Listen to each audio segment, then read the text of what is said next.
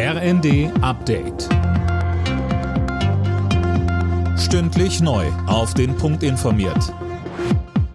Ich bin Gisa Weber. Guten Abend.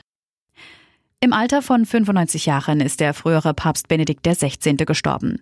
Bundespräsident Steinmeier hat unter anderem die Bescheidenheit und die Intelligenz des gebürtigen Bayern hervorgehoben.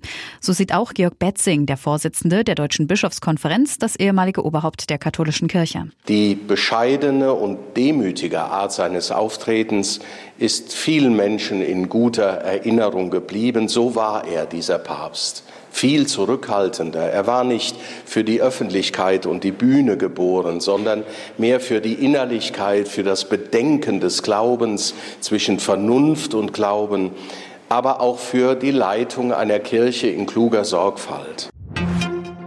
Zusammenhalt, Zuversicht und Vertrauen in die eigene Stärke. Dazu ruft Kanzler Scholz die Bürger in seiner Neujahrsansprache auf, die am Abend im Fernsehen läuft. Mehr von Laura König. Ein schweres Jahr geht zu Ende, so Scholz. Die Folgen des Ukraine-Kriegs seien auch in Deutschland spürbar, etwa bei der Stromrechnung, beim Einkaufen oder an der Tankstelle.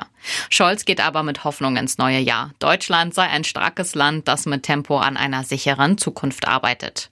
Und er betonte, gerade zu Beginn des Jahres gibt's Erleichterung für die Bürger, wie mehr Kindergeld und die Preisbremsen für Strom, Gas und Fernwärme kommen. Mit dem neuen Jahr löst das Bürgergeld Hartz IV ab. Für alleinstehende Bezieher gibt es jetzt 502 Euro. Das sind rund 50 Euro mehr als bisher.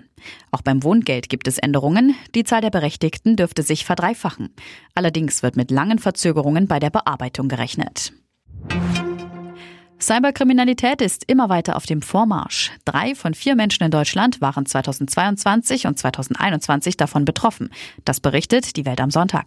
Neben Betrug beim Online-Kauf gehört dazu beispielsweise auch die unerlaubte Weitergabe von persönlichen Daten. Alle Nachrichten auf rnd.de